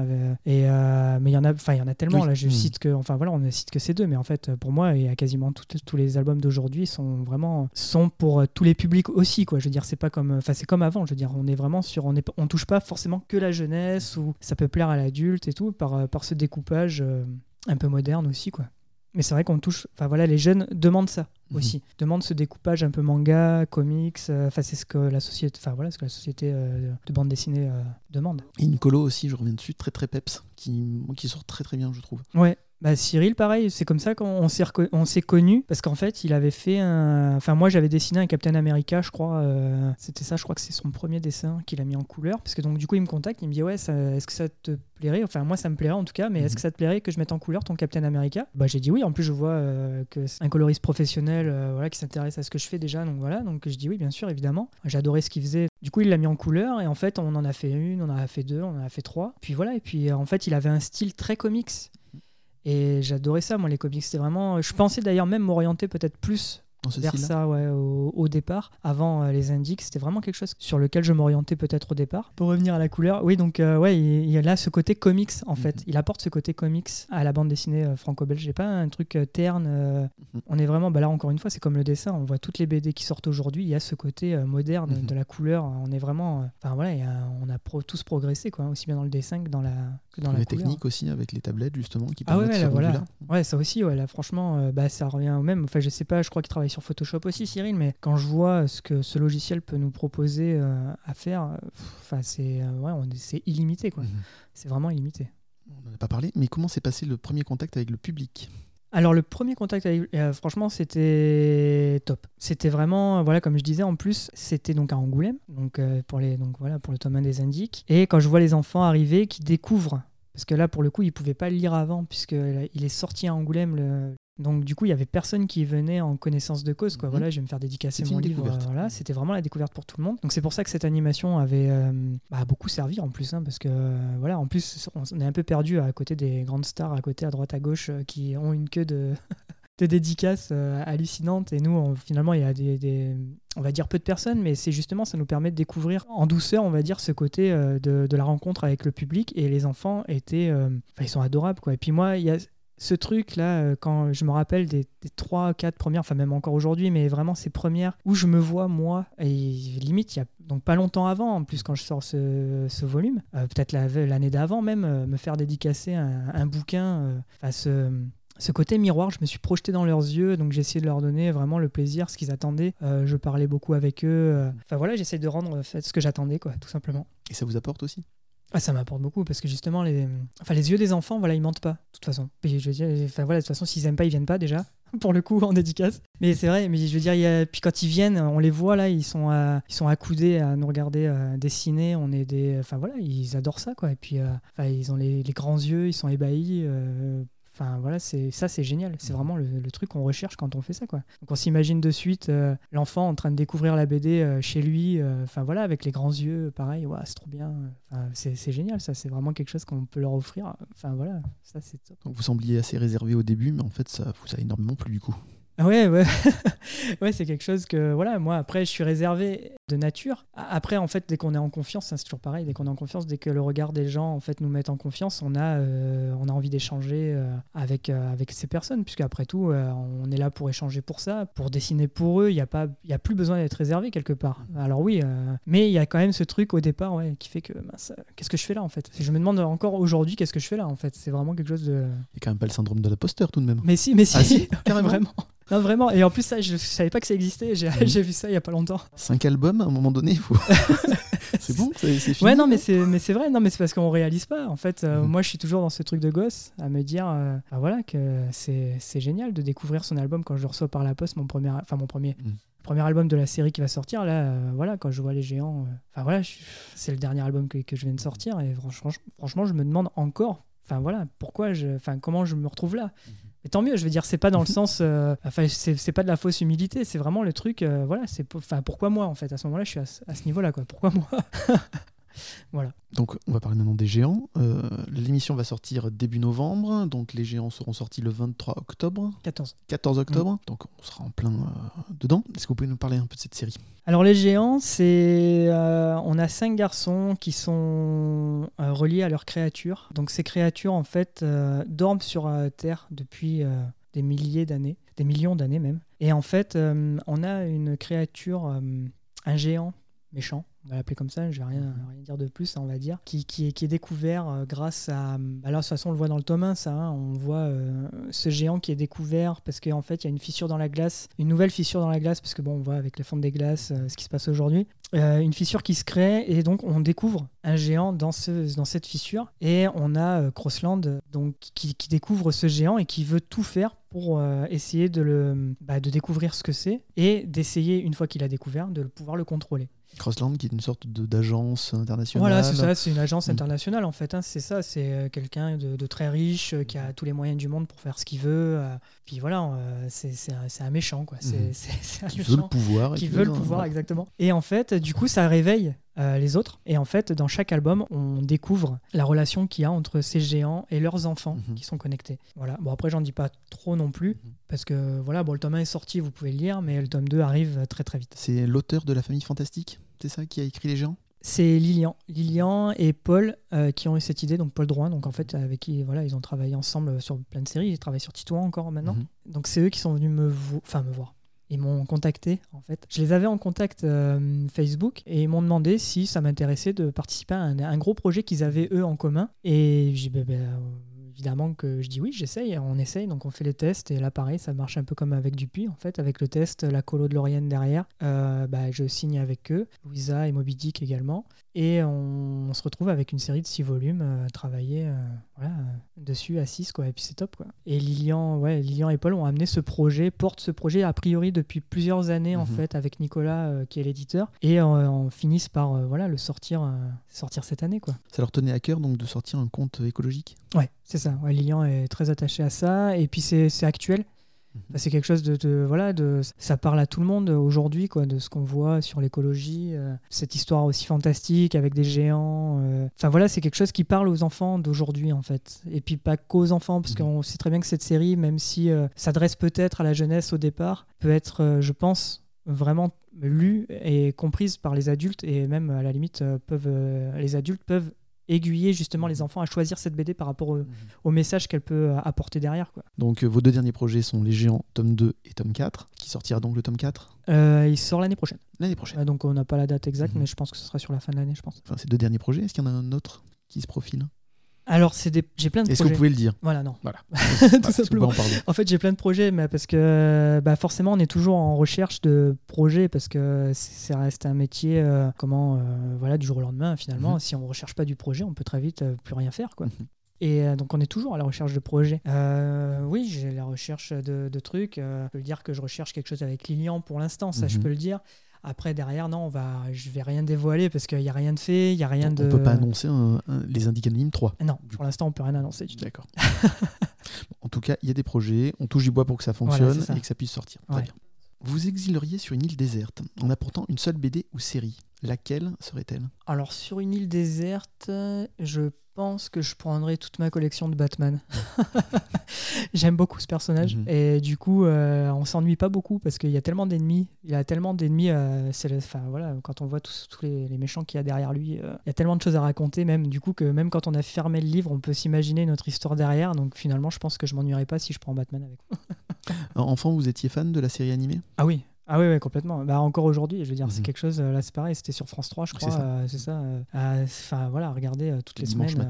euh, ouais, c'est ça. Regarder toutes les semaines l'épisode qui est arrivé. Aujourd'hui encore, je les ai montrés donc à ma plus grande, qui est du coup elle à fond aussi sur sur ce personnage. Et puis voilà, c'est vraiment, c'est assez marrant cette passation derrière avec les enfants qu'on a. Ce style tout à fait particulier, très rectangulaire de, de Batman, Ouais. ça vous a attiré? Ah oui, bah là c'est pareil. Ça c'est quelque chose qui m'a donc qui m'a inspiré en parlant d'inspiration tout à l'heure, que je disais qu'il y avait plusieurs genres parce qu'en fait je suis pas rattaché à un seul genre. Je sais qu'à au- à une période de- du collège, euh, donc Batman, c'est vrai que c'est quelque chose que je, je traîne depuis très très longtemps. Vraiment, c'est c'est un personnage que je traîne depuis très longtemps que j'adore. Donc ce, ce- ce graphisme qu'il a apporté, ne serait-ce que dans les décors. En fait, cet univers qu'on peut euh, ressentir, ça, et en parallèle ce que faisait Tim Burton dans ses films Batman, justement, c'est des choses que je me rappelle, j'appuyais sur pause quand je les avais en cassette que je les avais en cassette, appuyé sur pause pour redessiner euh, les bâtiments derrière, alors que voilà, les personnages étaient en premier plan et tout, non, c'était les bâtiments. Enfin, c'était cette ambiance qu'il a apporté à Gotham, qu'ils a apporté, parce que du coup, je, je rebondis aussi sur ce que faisait Tim Burton. Ouais, ça c'est vraiment, euh, j'adorais, ce, ce style, vraiment. Dessinateur est un métier, scénariste est un métier, coloriste est un métier, mais il y a souvent des dessinateurs qui écrivent leur propre scénario. Est-ce que c'est un jour une chose qui vous intéresserait, avec une histoire de super-héros, justement? Alors, euh, pour le coup, ça m'intéresserait, mais aujourd'hui, je suis tellement dans le syndrome de l'imposteur. Donc déjà, on va assumer Voilà. le côté dessinateur, et Exactement. peut-être plus tard que je suis très très très loin voilà de- alors oui imaginez oui. Voilà imaginez. Alors j'aurais peut-être même un fil conducteur sur un éventuel truc mais ça serait pas sur un du super héros Mhm. ça serait vraiment euh, sur autre chose. Et euh, voilà je pense que ouais je mettrais peut-être une dizaine d'années une quinzaine d'années à sortir mon truc. Une fois que j'aurais Mais bien c'est assumé une mon rôle. possibilité. voilà Mhm. mais ça oui ça peut arriver ouais ça c'est sûr. Ah oui parce que beaucoup euh, beaucoup le font. Je me dis après finalement au bout de 15 ans pourquoi pas Non. moi? pourquoi pas moi? Vous êtes de la génération Récréa 2 et Club Dorothée. Quel a été à l'époque votre dessin animé préféré? Celui que vous ne vouliez rater à aucun prétexte Dragon Ball Z c'est très classique C'est- fou comme euh, toutes les gens de ma génération, du moins, et que j'interviewe, c'est Dragon Ball, Dragon Ball Z. Ah, c'était Dragon Ball Z. C'était même pas Dragon Ball, euh, bizarrement. C'était vraiment Dragon Ball Z. Je mangeais, euh, enfin, je me souviens, je déjeunais devant. Enfin, bref, c'était un truc, euh, vraiment un rituel. Mhm. Un rituel que je prenais. je me souviens, j'allais en vacances chez ma grand-mère tous les matins. C'était des rediffusions en plus, Oui. je crois, hein, sur les vacances, hein, parce que ça passait Je- comme je le répète quasiment à chaque épisode, parce que Dragon Ball Z revient très, très souvent, c'était euh, l'épisode euh, le mercredi matin, Ouais, c'est ça. et ensuite il y avait les rediffs les vacances. Voilà, pour que ça. tout le monde puisse en bénéficier, parce que je rappelle, moi j'ai été un traumatisé vu que j'avais cours le mercredi matin et que je ne pouvais pas regarder Dragon Ball Z. Ah, non, mais il fallait que j'en demande à ma grand-mère d'aller appuyer sur le bouton, ce qui était raté forcément à la pauvre, euh, paix à son âme, mais c'était compliqué pour elle d'aller euh, enregistrer au bon, à le bon Ah bah moment, oui. à la bonne heure, etc. Donc moi j'étais frustré parce que je n'avais pas les épisodes, alors que ceux qui ne travaillaient pas le mercredi pouvaient eux les voir, et donc j'attendais les vacances scolaires pour pouvoir voir les épisodes. Et vous donc, ceux qui travaillaient pas le mercredi, vous les retapiez Ouais, pendant les c'est ça, vacances. C'est ça. Mais je voilà, je l'ai regardé encore Mhm. quoi. Je veux dire, je l'ai ça. regardé. euh, C'était vraiment le truc. Je me souviens, j'étais en bout de table, je regardais la télé. euh, voilà, je déjeunais devant. C'était vraiment. Bon après voilà. euh, finalement, c'était peut-être même. Je dirais presque tout le club Dorothée parce Mhm. que euh, voilà, euh, je vais pas les citer, mais quand on voyait tout ce qu'il y avait, euh, Olivier Tom, euh, je- enfin le Chevalier Zodiac, euh, ce qui Nicky Larson Nicky Larson, euh, enfin tout ça, c'est ouais, forcément on a grandi avec. hein. C'est vraiment quelque chose qu'on a, enfin oui, que je, que je ratais pas. Ouais, Mhm. par contre, oui, je me souviens que j'enregistrais, enfin j'enregistrais, c'était ma mère qui enregistrait ça quand j'avais entraînement de handball, parce que Mhm. j'ai joué au handball quand j'étais euh, enfant. Et euh, le- ouais, c'était bah, le mercredi, C'est ça. semble, le Mercredi mercredi, matin, ça, tout à mercredi, ou même le samedi. Il y avait peut-être des oui, émissions non, un traumatisme, samedi, là je euh, suis bon là-dessus. Hein. là je serais juste. hein. et du coup, ouais, je me rappelle, elle enregistrait, je regardais en revenant le soir ou le midi, je me rappelle plus à quelle heure on finissait, mais bon, Mhm. bref, je me souviens que de ça, il y a vraiment des rituels comme ça qui nous rem- qui remontent un peu à. Mais oui, c'était vraiment, ouais, c'était les dessins animés, ouais. Dragon Ball Z, c'est vraiment le premier qui me vient. Mhm. Parce que c'est. Ouais, comme je disais, en plus, je le, je le dessinais derrière. Enfin, voilà, c'était vraiment quelque chose que. Ouais, bah, comme beaucoup, on a adoré ça. Le meilleur moment de Dragon Ball Z pour vous? Alors, le meilleur moment, c'est jusqu'à Cell, pour ceux qui Mhm. connaissent. Voilà. Après, euh, c'est ouais la- la- l'arrivée des, des Saiyans déjà euh, sur Terre. euh, en fait, ouais, non, jusqu'à Cell. Je pense que vraiment de Raditz à Cell, euh, c'est vraiment pour moi, c'est un grand cycle Mhm. qui se suit. Après, ce qu'ils ont voulu faire avec Boo, bon, pourquoi pas, parce qu'ils ont marché sur le truc, sur le succès du de Dragon Ball Z et tout, pourquoi pas. Mais bon, après, derrière, j'ai un peu lâché. Alors, j'ai regardé, hein. J'ai lu, voilà. Dragon Ball Super. voilà, super, j'ai regardé, je l'ai lu parce que je l'achète. Mhm. Étant un grand fan de Dragon Ball, forcément, j'ai Alors c'est plus. Akira Toriyama qui fait le dessin, mais C'est celui ça. qui le remplace dessine, on peut dire quand même dessine, très très il bien. dessine hein. très très bien. Et, et puis c'est Akira Toriyama de toute façon qui lui corrige euh, toutes ses Mhm. planches. Donc euh, du coup, euh, quelque part, c'est ça reste Mhm. Akira Toriyama, même si c'est pas sa main. Ouais, après au niveau histoire, c'est on va dire que c'est moins bien. Je me lèverai pas pour regarder Dragon Ball Super Mhm. quoi. On est d'accord. Cette question, euh, enfin, votre réponse m'emmène à une autre question. Euh, que pensez-vous des séries dont les auteurs sont décédés, mais qui continuent quand même après leur mort? Euh, c'est ouais, compliqué ça aussi. Mm. C'est compliqué parce qu'il y a deux visions. Euh, Il y a la vision du, de l'appropriation, c'est-à-dire qu'en fait, euh, pour moi, le dessinateur, il reste quand même, et le scénariste forcément, il reste propriétaire un peu de ce qu'ils font, de ce qu'ils peuvent proposer. C'est pas et sûr de l'âme qu'ils donnent aussi à leurs personnages. Voilà, ce que j'allais dire, c'est pas sûr que celui qui reprend derrière arrive à donner l'âme justement à ces personnages-là. Mais quelque part, euh, suivant les personnages, suivant les séries, ça peut être un bien aussi parce que ça nous permet de pas oublier. Pas oublier ces personnages finalement, parce que ça, reste des personnages de BD, ça, ça reste euh, intemporel. Bah là, quand on voit Astérix, euh, moi je souhaite quand même du fond du cœur que Astérix continue. Après, bon, après, je parle pas de scénario. Je veux dire, je j'ai aucun jugement en plus d'ailleurs euh, là-dessus, d'ailleurs sur le scénario, sur le dessin, parce que enfin pour moi c'est très bon, ça reste, enfin c'est très bon, ça reste euh, du Astérix et Obélix, euh, comme j'ai lu quand j'étais gosse. Bon oui, on va dire que c'est différent, machin et tout. Oui, je comprends, mais mais quelque part, ça me tous les deux ans, ou je crois que c'est à peu près ça le cycle de sortie des, des nouveaux. Je suis très content d'avoir mon album d'Astérix dans les mains, quoi. Que ça soit Uderzo, Goscinny, enfin. Enfin non, je veux dire, c'est pour moi, c'est voilà, c'est ces personnages méritent de continuer en fait. Continuez-vous à regarder des dessins animés? Si oui, lesquels? Alors je continue pas à regarder des, euh, des dessins animés. Même avec vos filles qui vous forcent à regarder par exemple La Patte Patrouille, euh, Marvelous Alors j'avoue, ouais, j'avoue. Ah si, euh, Miraculous, Miraculous, Miraculous, pardon. Miraculous, ça ouais, ça j'avoue. Et puis je trouve ça d'ailleurs très très bien Mhm. pour les enfants d'aujourd'hui, parce que, enfin déjà je trouve que c'est beau. Enfin oui, c'est super beau, c'est puis c'est bien mené. C'est pas, ils prennent pas nos enfants pour des, enfin voilà, pour, pour, pour trop pour des enfants quelque part, parce qu'il y a cette histoire de super héros.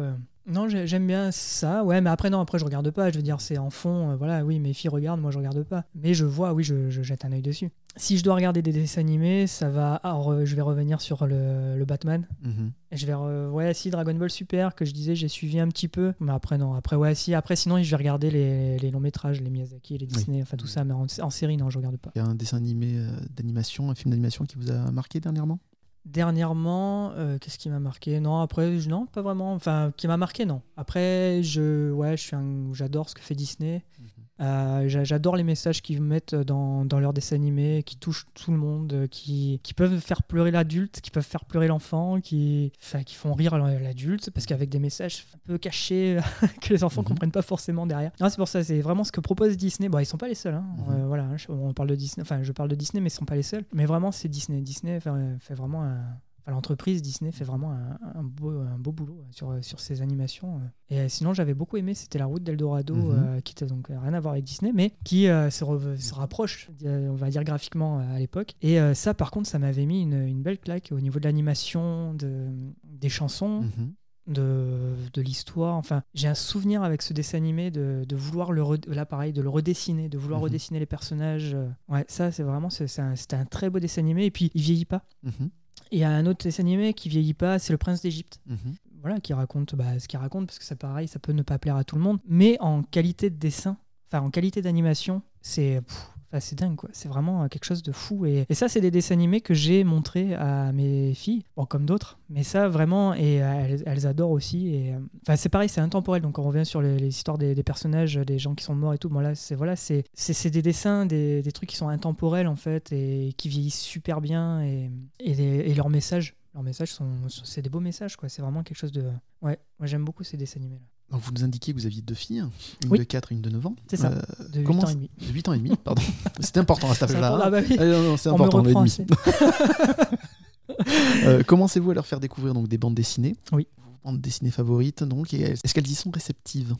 Alors la petite, non, pas vraiment. En fait, euh, même euh, c'est même deux rapports différents avec le livre déjà, Mhm. parce que j'ai la plus grande, elle qui est depuis enfant, enfin enfant, elle est enfant, mais je veux dire depuis qu'elle est toute petite, qui a un rapport avec le livre euh, euh, où elle est très soignée, euh, elle pouvait lire vraiment assise dans un coin, euh, à feuilleter, bon, à feuilleter les Mhm. images et tout au début, alors que la plus petite aujourd'hui, elle, le livre, elle va peut-être en faire plusieurs avec un seul.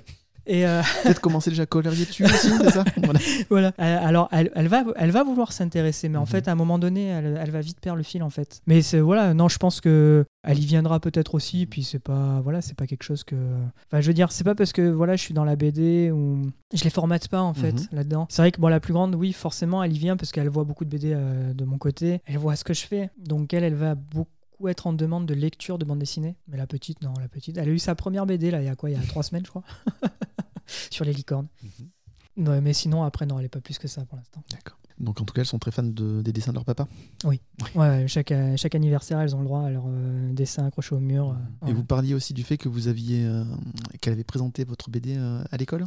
Oui, alors elle a présenté, je crois, l'année dernière déjà. Elle a présenté là cette année devant ses copains. Elle était toute fière de montrer que c'était moi qui, qui avais fait ça. Et ouais, non, elle a fait un petit développement sur la BD et tout. C'était intéressant. Ils sont Vous n'avez pas été invité hein, justement dans l'école pour présenter votre travail? Alors là, pareil, pareil, moi j'interviens en fait tout- tous les midis pendant les pauses méridiennes Mhm. dans les écoles primaires de la garde. Ah, Ah, voilà, donc chaque trimestre, je change d'école en fait et euh, je m'occupe des enfants. euh, Enfin, je m'occupe. Je fais un atelier Mhm. dessin avec les enfants de, de 25 minutes à peu près, 25 minutes, une demi-heure. Donc, euh, bon, après, c'est des ateliers dessin libres en quelque sorte, hein, où là, moi, je les aide, je les conseille. Voilà, ils sont contents de voir ce que je fais aussi. C'est quand je dessine devant eux, voilà, ils sont.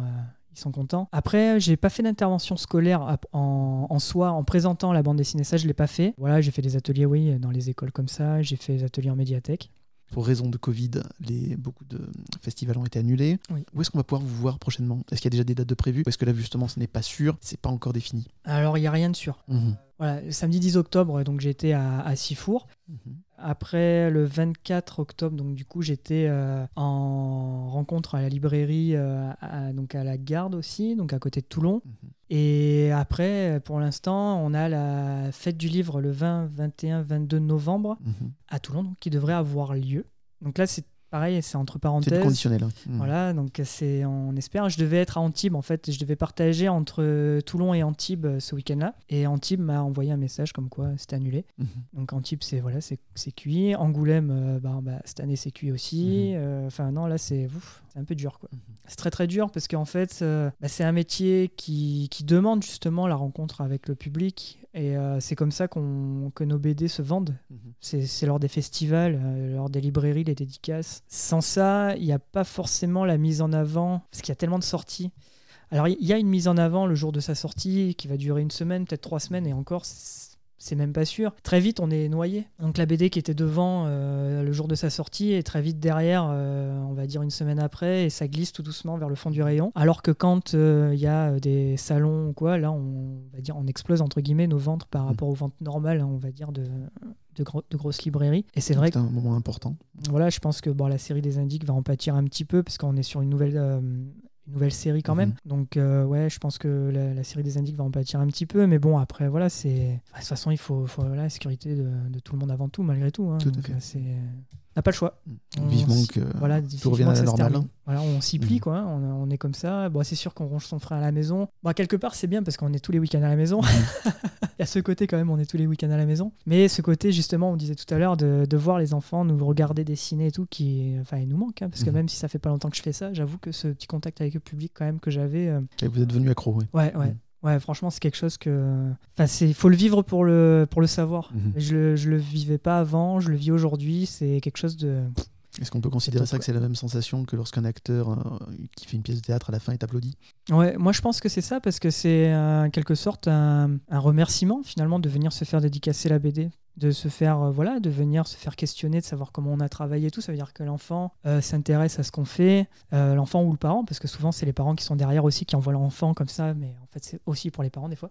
Mhm. Mais oui, c'est ouais, si, c'est c'est un moment comme ça de ouais, comme je disais, ouais, c'est vraiment quelque chose qu'il faut vivre vraiment hein, que, je soupçonnais pas du tout Mhm. hein, et qu'il faut vivre pour le, enfin pour le savoir. quoi. pour le ressentir. Ah ouais, pour le ressentir. ouais. Et maintenant, la deuxième partie de l'émission, le portrait animé. Chris James, si vous étiez un personnage de dessin animé ou de BD, lequel seriez-vous? Batman Oui. Aurait pu être Son Goku hein. Ah, aussi. hein. Ouais, non, mais Batman, Hmm. j'aime bien. Parce que euh, bon, ça, c'est quelque chose qu'on dit beaucoup, mais Batman, c'est finalement, c'est un super-héros, mais il n'a pas forcément plus de pouvoir que quelqu'un d'autre. Et il a Ouais, le Hmm. pouvoir de l'argent, aussi, mais hein, il s'est bien tapé. hein. Lui, par contre, il est résistant Oui, quand même. ça. hein. Mais bon, voilà, c'est. Ouais, si, Batman. Parce que quelque part, il- on, peut être, euh, on peut être Batman. Si le on côté justicier? Mhm. Ouais, ouais, ce côté euh, de, de vouloir justement avoir cette justice toujours, ne pas. euh, Enfin voilà, c'est. Ouais, si, si, ouais, ce côté justicier. C'est. euh, Ouais, l'injustice, ça me plaît pas. Ouais, donc c'est peut-être ça aussi, ouais. C'est peut-être ce côté de, de l'injustice que j'aime pas. Ouais, c'est ça. les gadgets aussi, ouais. Beau gadget, la Batmobile surtout. Exactement. Dans quel univers de bande dessinée ou de dessin animé aimeriez-vous vivre? Alors j'aimerais bien vivre chez les Gaulois. Mhm. Ouais, chez les Gaulois. Ah, encore une fois, hein, c'est pareil, c'est vraiment ce qui me revient en premier, là, dans ce petit village gaulois, euh, avec Astérix, Obélix, euh, partager. euh, ah ouais, ça, ça peut être pas mal, ça, partager avec eux euh, leur repas, voilà, leur repas avec le sanglier ou même la chasse aux Romains. ouais, ça, ça peut être pas mal, ouais, j'avoue. Et le côté champêtre aussi, du coup? Ouais, ouais, c'est ça. Ouais, dans, la, dans, la, Mhm. dans la forêt, là, puis mettre des, euh, des tartes aux Romains aussi, c'est pas bien. Ça détend, ouais. c'est ça, je pense. Quel personnage demanderiez-vous en mariage? Alors, madame, si elle peut s- s'éloigner donc. ouais, euh, je pense. ouais. Ah, alors là, non, en plus, pour le coup, je sais pas du tout. Oh, Mhm. quel personnage? Je sais pas, le premier qui me vient, je dirais Sécotine. mhm. Sécotine, parce que voilà, par rapport à ce qu'elle dégage, euh, ce côté euh, reporter un peu aguerri qui a peur, enfin presque, qui a presque peur de rien, qui. Ouais, je pense, ouais, ouais, je dirais Sécotine, c'est peut-être le premier personnage euh, féminin qui me vient comme ça, ouais. Si vous en aviez le pouvoir, à quel personnage donneriez-vous vie? Alors là, j'aimerais bien. euh, je sais pas, je resterai dans les comics et, euh, et je resterai dans un truc un peu classique, mais un personnage comme Spider-Man que j'aimerais Mhm. bien. euh, Peter Parker, je. Ouais. Mais en, en entier, quoi. Mhm. Peter Parker et Spider-Man, quoi. C'est vraiment. euh, Enfin, voilà, comme il, est des, comme il est représenté bon, dans les films ou dans les comics, c'est voilà, ça a l'air d'être une bonne personne. Enfin, il y a ce côté euh, bon gars, en plus d'être super-héros, euh, qui va faire de mal à personne, qui veut décevoir personne, qui il fait tout avec une réserve. voilà, il, veut- enfin, il fait gaffe à tout. Ouais, je pense Ça vous que. rappelle pas quelqu'un? Je sais pas. je vois pas. Si vous aviez un super pouvoir, lequel serait-il? Euh, ça, j'ai déjà répondu à. Je crois que c'est ma fille qui m'a posé la question. Et j'avoue que c'est la téléportation. Mhm. Ouais, parce que ouais, des fois, euh, l'avion, le train, euh, basta quoi. Non, c'est- bien la téléportation. Pratique. Mhm. Ouais, ça, ouais, non, rentrer vite à la maison, faire, pour faire vite les choses, pour gagner du temps, parce que voilà, des fois on perd du temps pour le travail, pour autre et tout, pour avoir plus de temps avec les, les enfants ou quoi. Et c'est vrai que ouais, ouais, la téléportation, ça fait gagner Et voyager aussi? Voyager, euh, bien sûr. Ah oui, là, découvrir euh, un peu euh, des endroits où qu'on connaît pas forcément. ouais, des, des voyages lointains. Parce que moi, l'avion, je- voilà, hein, si on peut éviter. Alors, je, le prendrai, je le prendrai hein, par la force des choses. Là, je l'ai pris. hein. D'ailleurs, Mhm. pareil, mon premier Angoulême, c'était mon premier avion. hein. donc euh, voilà, hein, Mhm. euh, j'avais euh, 38 ans. Et donc, premier avion à 38 ans, je faisais pas le malin. Je faisais genre ça allait, mais je faisais pas le malin. ne serait-ce qu'en bas à l'aéroport quand je voyais les Mhm. avions arriver ou partir. euh, non, je faisais Comment ça se fait que pour qu'un truc aussi lourd puisse voler, tout ça Ouais, c'est ça, quand on voit les ailes bouger, je dis, mais ça va pas des ailes un avion normal. Si vous aviez un ennemi juré, lequel serait-il? Un Joker. Joker? Ah ouais. Là, par contre, ça, euh, ouais, sans hésitation, le Joker, j'ai. Alors, Le Joker du comics, du dessin animé ou le dernier Joker euh, avec Joaquin Phoenix? Alors là, pour le coup, je sais pas. Alors ça, je sais pas parce que non, pour moi, c'est le, le Joker, c'est une entité. Ils l'ont représenté de plusieurs manières, mais ça Mhm. reste qu'une seule. euh, Enfin, c'est le méchant, quoi, qu'on peut représenter avec plusieurs, euh, plusieurs facettes. Même dans le dernier, euh, Sean Murphy, d'ailleurs, euh, il l'a représenté totalement différent. euh, Encore plus réaliste. Ah ouais, encore plus réaliste et même qu'à un moment donné, il devient gentil. Enfin bref, c'est vraiment quelque chose de, de dingue ce qu'il a fait. Bon, voilà, entre parenthèses. Mais euh, c'est, ouais, non, le Joker, c'est vraiment le méchant que, que j'adore, en fait. Euh, ce côté vraiment, vraiment méchant et comment, euh, voilà, ce, ce costume violet, ce visage blanc avec ce sourire tout le temps. Enfin, c'est, ouais, je sais pas, ce contraste, en fait, entre la méchanceté et le sourire. Enfin, qu'ils ont Mhm. qu'il a, qu'il a su trouver en fait. Ouais, franchement, je pense que le Joker, c'est vraiment le, le méchant que j'aimerais faire vivre entre guillemets, quoi. Parce que Mhm. s'il est vivait, on n'était pas très bien. Après, il faut, faut le combattre. hein, quand Ouais, même, voilà, hein. c'est ça. Si vous étiez une créature imaginaire, laquelle serait-elle? Un hobbit. Ouais. Un hobbit. Ah, parce qu'en fait, tout simplement, j'aime bien, euh, comme ils vivent, ils se prennent pas la tête, les hobbits. Voilà, ils vont Ça boire leur. aussi les Gaulois, du coup. Ouais, aussi, ouais, quelque part, c'est vrai, Mhm. c'est vrai. Ouais, ils boivent leur bière, euh, voilà, Mhm. et ils fument, euh, voilà, ils fument leur, euh, leur pipe, là, leur tabac. euh, partent à l'aventure de temps en temps, hein, une petite aventure. Mais sinon, ouais, ouais, Toujours le le Hobbit. 4 champêtre aussi. euh, Ouais, ouais, c'est vrai. Ouais. cosy. euh. Ouais, ce côté, ouais, ce- ouais, les hobbits. Franchement, c'est le. Ouais, j'aime bien ça, ouais. Si vous étiez un objet magique, lequel serait-il? Un balai volant. Mhm. Là, encore une fois, pour pouvoir aller où je veux, en fait, en balai, tout simplement, me promener. Me promener en balai, ouais, très libre, totalement libre. Kiki Ouais. la petite sorcière, tout ça Voilà, ça, par exemple, bah, Harry Potter, encore Oui. une euh, Harry Potter. C'est vrai, pour le coup, c'est Harry Potter qui m'est venu en premier, que la- le côté sorcier euh, de, de base, on va dire, c'est vraiment ce côté, ouais, Harry Potter qui m'est venu, ouais. Et euh, faire un peu de Quidditch, c'est pas Oui. bien. C'est un sport intéressant, ouais. Quelle onomatopée de BD seriez-vous? Boum. Ouais. boum, mais alors euh, un petit boum. hein. un tout petit boum, Mm. c'est quelque chose qu'on garde en soi même. Voilà, peut-être ça. Voilà, c'est ce côté boum qu'on garde en soi, euh, le truc qu'on voit avec la, la bulle, avec, euh, avec la pensée et le boom à l'intérieur. Ouais, ouais, je pense, ouais, ça c'est bien. Il y en avait quand même pas mal hein, aussi dans Batman, hein, des onomatopées, Euh, ah euh, oui. que ce soit dans, la, dans le comics ou même dans la, Ah, les- la vieille série, série. la série des années 60. Ouais, Exactement. Ah ouais, ouais, ça, ouais, Ah, c'était même très très drôle. Ah, franchement, ça aussi, je me souviens, ça passait à la télé, je Mhm. regardais beaucoup ça. D'ailleurs, on les revoit encore, Oui. hein, ça. Mhm. Et là, pareil, ma fille regarde avec moi euh, de temps en temps. C'est marrant, c'est drôle. Si vous étiez un juron du capitaine Haddock, lequel serait-il Je me rappelle même plus Mhm. des jurons du Capitaine Haddock. En fait, Tintin, et c'est une BD que j'ai dû en lire deux. Mhm. Et euh, alors j'aime, hein. je veux dire, c'est. Mais en fait, il y a ce côté pour le coup qui, pour moi, il- ça a vieilli. Voilà. Tintin. Et aujourd'hui, en fait, je suis tellement à la recherche de, de nouveautés, de trucs comme ça, qu'en fait, j'ai pas envie de repartir en arrière. Enfin, c'est bête hein, ce que je dis, parce qu'on va, on va entendre ça, on va dire, ouais, mais Tintin, c'est un truc de fou et tout. Et oui, je, je conçois que c'est un truc de fou, Tintin, et puis bon, ça, ça- la preuve Ça en est. ou ça plaît pas, on n'est Voilà. pas obligé d'aimer non plus les grands classiques. hein. Oui, c'est sûr. Et puis, non, mais après, la preuve en est que Tintin, bah voilà, ça, c'est là aussi, encore une fois, c'est intemporel Mhm. dans ses histoires.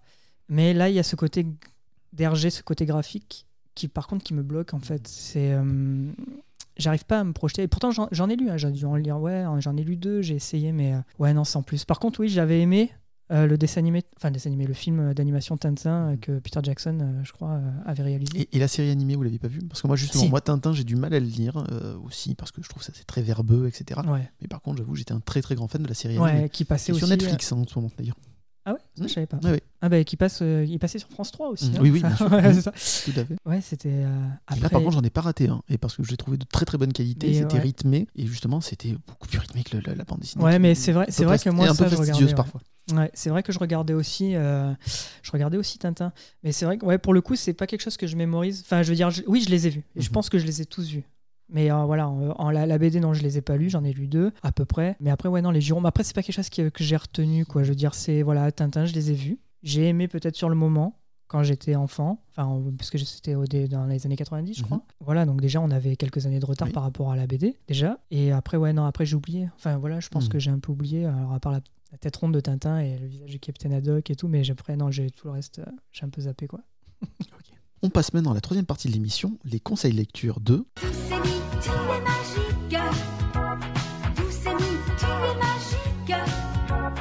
Qu'est-ce que tu vas nous conseiller? Je parie que ça va être fantastique. Allez, c'est à toi, Amy.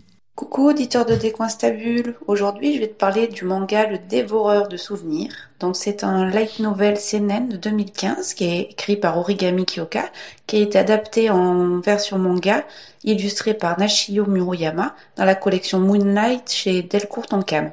Les deux tomes sont sortis simultanément euh, en août. C'est l'histoire de Ryoshi qui écrit un rapport sur une légende urbaine, le Kyokuya, qui est typique de son quartier. Il fait ce papier pour sa fac.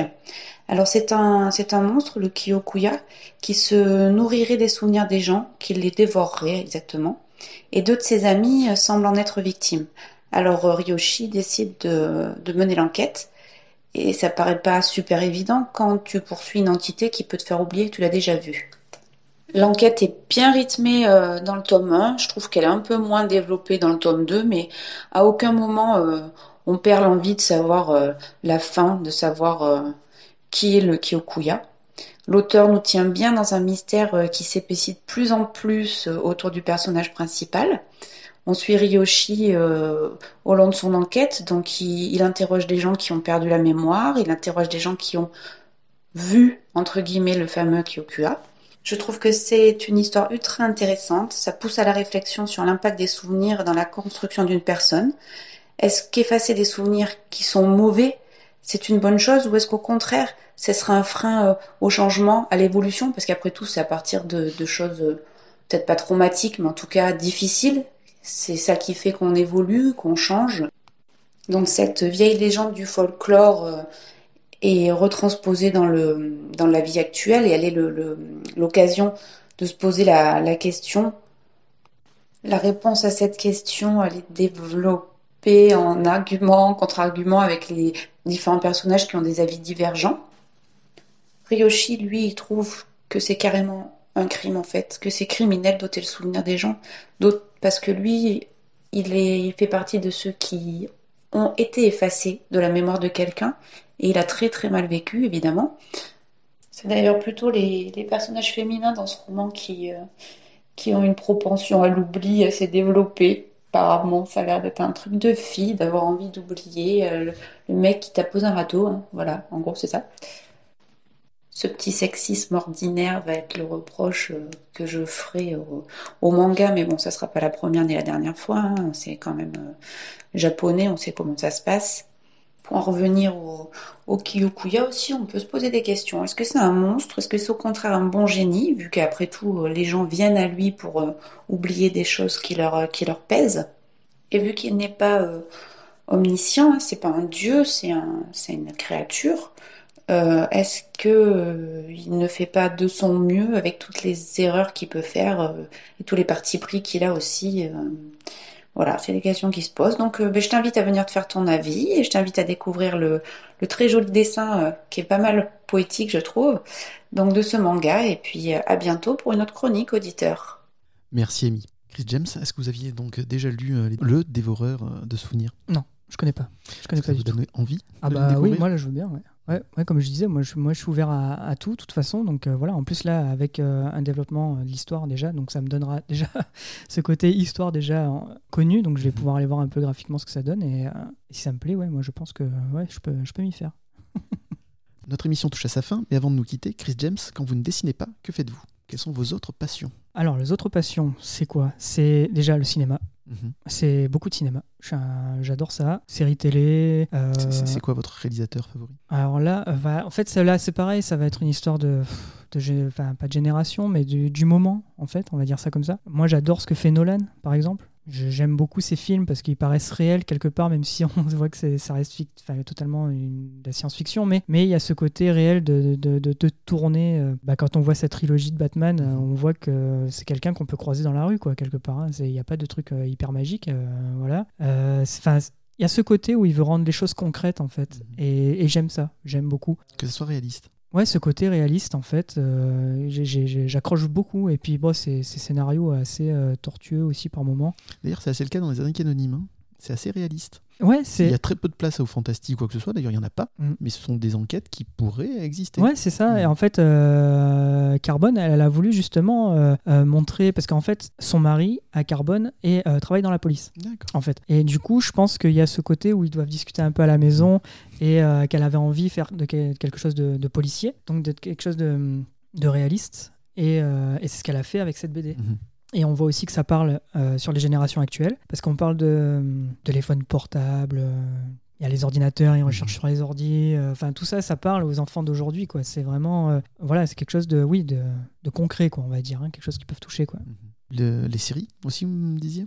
Ouais, les séries. Bah là, pareil. Là, par contre, je pars dans tous les sens. hein. Mhm. C'est comme la BD. hein. C'est vraiment la série. Ça peut être sur l'histoire, ça peut être la science-fiction, le réalisme. Euh, J'accroche pas, pour être honnête, à des trucs un peu à l'eau de rose non plus. Ça, j'a- j'adhère pas trop. Mais bon, après, c'est comme ça. Mais après, ouais, après, je peux partir dans le fantastique, euh, puis dans les grands classiques. Enfin, voilà, c'est quoi la série du moment? La série du moment pour moi? Mm. Euh, Qu'est-ce que j'ai regardé? Là, j'ai regardé Away, euh, qui est Oui. sur Netflix, que j'ai beaucoup aimé parce que ça paraît, ça paraît vrai en fait. Ça, ça peut arriver demain. Mhm. Alors, spoilez pas, j'ai pas encore vu. Non mais voilà. non mais c'est quelque chose qui paraît. Voilà, ça rejoint Mm. ce que je disais sur Nolan. C'est quelque chose qui peut être concret. Et euh, voilà, donc je vais, je vais, bah, du coup, je vais rien dire Oui. de plus. Mais euh, voilà, c'est quelque chose qui peut arriver demain. Qu'est-ce que j'ai regardé juste avant Vu qu'on parlait de science-fiction, euh, c'est Contact, vous l'aviez vu? Contact, je l'ai vu avec, oui, Lois Lane. Mhm. Ouais, ouais, C'est je l'ai vu, ouais. Et euh, ouais, celui-là, j'ai beaucoup aimé aussi. J'ai j'ai vraiment aimé. Ton parce côté que- réaliste, justement. Bah voilà, parce qu'en fait, il n'y a pas ce côté où on voit les extraterrestres arriver, détruire la Terre, C'est machin et tout. euh, non, il y a quelque chose où on, on se dit, peut-être que demain, si on est confronté à ça, peut-être que ça se passera comme ça. Comment discuter avec des extraterrestres euh, alors qu'on n'a aucune base en C'est ça. Et j'ai- j'aime cette approche où qui peut arriver, en fait. Et euh, ouais, ça, c'est vraiment quelque chose que j'aime beaucoup. Et, euh, mais à côté de ça, voilà, je peux regarder des trucs, euh, voilà, euh, Stranger Things, bon, que beaucoup de personnes connaissent, ou The Walking Dead, bon, c'est des grosses, grosses séries. hein, Vous avez fait pas. d'ailleurs un dessin Stranger Things, hein, si j'ai vu euh, sur J'ai votre fait un dessin, ouais. J'ai fait un dessin noir et blanc parce que là, pour le coup, comme je suis pas très très doué en couleur, j'ai pas voulu le mettre en couleur. Et j'ai fait, ouais, j'ai dessiné tous les personnages euh, de Stranger Things dessus. Vous avez pensé quoi de la troisième saison? Troisième saison, bah euh, moi, pour moi, c'est dans la continuité des deux autres. J'ai pas eu de. Enfin, j'ai vu, du moins, qu'elle avait déçu. J'ai lu qu'elle avait déçu. Première moitié de saison que j'ai trouvé exceptionnelle. La deuxième moitié, un peu plus déçu parce que voilà, j'ai l'impression que les, les frères euh, Wachowski, c'est ça, Mhm. ont eu plus de moyens et donc là ils sont fait plaisir dans le délire, etc. Et c'est là où je trouve justement un peu moins réaliste que les deux Oui. premières saisons, même si évidemment c'est du fantastique, Oui, des oui, super pouvoirs, etc. Là, ouais. ça restait quand même assez euh, ténu. C'était Mm. pas non plus des super pouvoirs qui explosent dans tous les sens.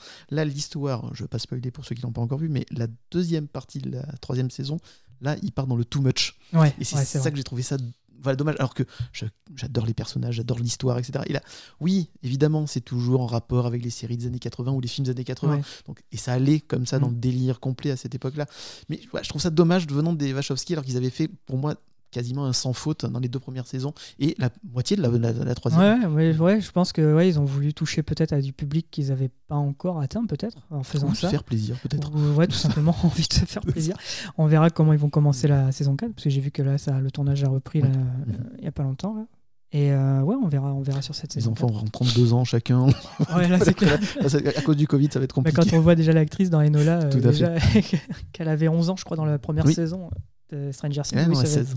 Voilà, il va, falloir, euh, il va falloir trouver quelque chose de, de cohérent. Mhm. Surtout s'ils veulent rester dans les années 80, à un moment, C'est plus possible. Ah oui, non, là, là, ça va être On les années évolue. 90. Ouais, forcément. À un moment, on évolue. Euh, Chris James, un grand merci pour votre participation à Des stabiles. Merci à Amy pour son conseil manga, à Loulou, Boubou, Lily, Max pour l'introduction, et merci à Malicorne pour ses conseils et son soutien et ses cookies, du coup. Et c'est cookies, très bon, très très bon, merci. On se donne rendez-vous prochainement avec de nouveaux invités. Et si ça vous a plu, abonnez-vous à notre podcast. Et suivez-nous sur Twitter et Instagram. Chris James, merci encore d'avoir participé à merci à vous. l'émission. Merci, merci beaucoup. C'était un réel plaisir. Franchement, génial. Eh ben, J'espère pouvoir vous recevoir la prochaine fois pour un prochain euh, projet euh, après les géants. euh, Aucun, aucun problème. Alors là, en plus, on n'est pas loin. exactement, autant en profiter. de l'autre, là, C'est c'est ça, ça. exactement. Merci encore. Merci.